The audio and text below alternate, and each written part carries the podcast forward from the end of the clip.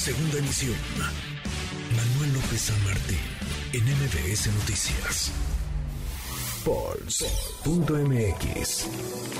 En MBS Noticias. Todas las encuestas en tu mano.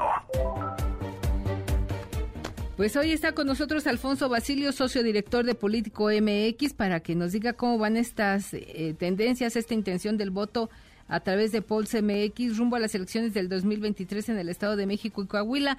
Alfonso, buenas tardes. El gobernador Alfredo del Maza pide mesura, pero se ve difícil con estas cifras que nos vas a comentar ahora, que donde Delfina sigue arriba en un 52% y Alejandra del Moral 40%, Alfonso, ¿es correcto? Es correcto, Guillermina, un gusto saludarte. 12 puntos. Contigo, por supuesto, también un saludo a la gente Alfonso, Alfonso, te estamos escuchando mal, permíteme, vamos a retomar la, llamada eh, de nuevo contigo para mejorar la calidad de todo y, escucharte. Pues mire, le decía, es el llamado que hace Alfredo del Mazo, dice que pues las elecciones o las campañas se den en medio pues de un marco de mesura, de respeto, es algo que se ve complicado, hasta ahora ha habido pues lamentablemente acusaciones de uno y de otro bando. Eh, que se reflejan incluso en estas eh, mediciones que se hacen y de las cuales ya nos comentará Alfonso Basilio, sociodirector de Político MX. Ya te tenemos de nueva cuenta en la línea. Aquí estoy, Guille, pues, eh, este, de repente estos problemas telefónicos, pero aquí estoy. Y sí, efectivamente, en el Estado de México, con este llamado a la mesura, creo que estamos en periodo de intercampaña, eh, tanto del lado de Morena como de la alianza del PAN, PRI, PRD y Nueva Alianza.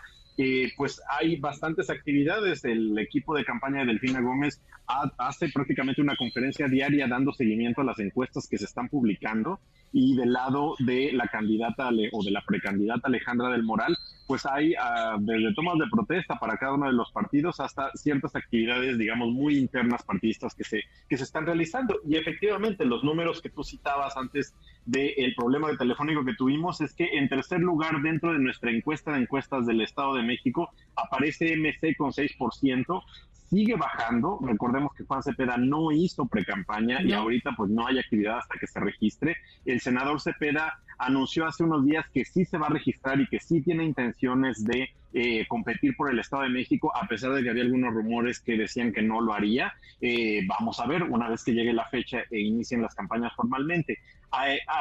Alejandra del Moral eh, aparece en segundo lugar con 40%, como bien mencionabas. si lo comparamos con la semana pasada, esta encuesta de encuestas y este corte, Guille, la candidata subió 1% de una semana a otra. Es, es probablemente eh, algo pequeño, pero creo que ha, tenido movimientos interesantes en las últimas tres semanas que van de 1% cada semana. Vamos a ver si una vez que inicien las campañas se logra cerrar o se pone más interesante esta cuestión. Y en primer lugar va Delfina Gómez eh, de, Morena PT y Partido Verde con 52% de eh, la intención de voto. Recordemos que esta encuesta de encuestas, Guille, se nutre de todas las encuestas publicadas. Es una base de datos que se corre con una metodología muy seria, digamos, certificada y que es pública si ustedes entran a polls.mx y digamos, a partir de eso nos permite tener una tendencia lo más real posible de cómo va hasta este momento la intención de voto en el Estado de México. Eh, ¿Se mejorarán estas cifras más adelante? ¿Se podrá cerrar esta brecha? Pues es de un 12%, de 12 puntos. Es de un 12%. La verdad es que ha habido elecciones que se han cerrado más. No me atrevo a asegurarlo, pero creo que también será clave, Guille, que una vez que inicien las campañas, pues entonces vemos eh, las actividades que tendrán cada una de las ahora sí candidatas cuando sean formalmente nombradas y eso les ayudará a cada una pues, o a crecer más o a cerrarse o a rebasar alguna otra si es que será ese escenario. Creo que también eh, lo que pasa en MC será importantísimo porque pues esos votos también se tendrían que repartir de alguna manera si es que MC decide no participar en esta elección, que hasta el momento nos han dicho que sí. O los indecisos, porque el abstencionismo lamentablemente se ha reflejado con fuerza en las últimas elecciones en nuestro país. Ojalá que las, los candidatos en el Estado de México logren vencer al mayor enemigo, que es el abstencionismo. Es correcto, y eso es también muy importante porque pues, no hay muchos de los ciudadanos con esta indecisión que, pues hasta que está en el mero día de la elección, pues, digamos, por ponerla en la urna es cuando deciden eh, pues por quién van a votar y, son claves para, para, decidir estas elecciones de gobernador. Estaremos pendientes, pero hay otro estado que es Coahuila. Ahí las cosas, pues creo, que el, el PRI va en caballo de Hacienda.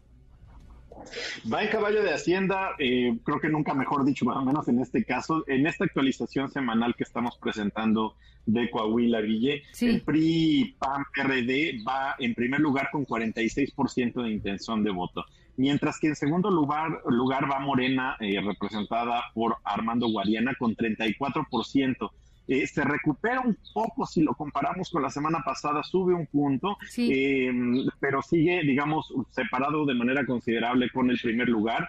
Y el PT, encabezado por Ricardo Mejía, eh, baja un punto también, pero igual le está quitando pues esta intención de voto y estos puntos a Morena, esta decisión de no llevar alianza y esta ruptura claramente le está afectando. Y en cuarto lugar está el Partido Verde con el partido UDC, que es local, con 4% de intención de voto. Creo que aquí, eh, digamos, hay una, hay una contienda que pues, está eh, mostrando lo que los efectos que tiene pues una ruptura y una coalición que no se lleva a cabo y que sí la estamos viendo por ejemplo en el Estado de México. Sí, yo creo que en Coahuila la cosa estaría más definida, menos incertidumbre que en el Estado de México, porque desde un principio eh, la alianza PRI-PAN-PRD pues se ha mantenido a la cabeza en esta preferencia electoral para renovar la gubernatura, Alfonso. Tal cual, y creo que eso también hará muy interesante el proceso y el periodo de, de campañas, porque ahí es donde podremos ver ahora sí formalmente las acciones y a los candidatos ungidos con todo lo que eso implicará respecto al respaldo que reciban de sus partidos o de su coalición si es que la tienen, ¿no? Pues aún falta mucho este por ver y recorrer en estos dos estados que son la antesala del 2024. Alfonso, te agradezco mucho y nos escuchamos acá la próxima semana. Un gran saludo, Guille, y un gran saludo a toda la gente que nos escucha. Muchas gracias. Muchas gracias. Te seguimos en arroba poncho puntual para tener claro el marcaje electoral en estos dos estados y en el ranking presidencial. Muchas gracias, Guille. Ahí los espero. Muchas gracias. Buena tarde. Redes sociales para que siga en contacto: Twitter, Facebook y TikTok. M. López San Martín.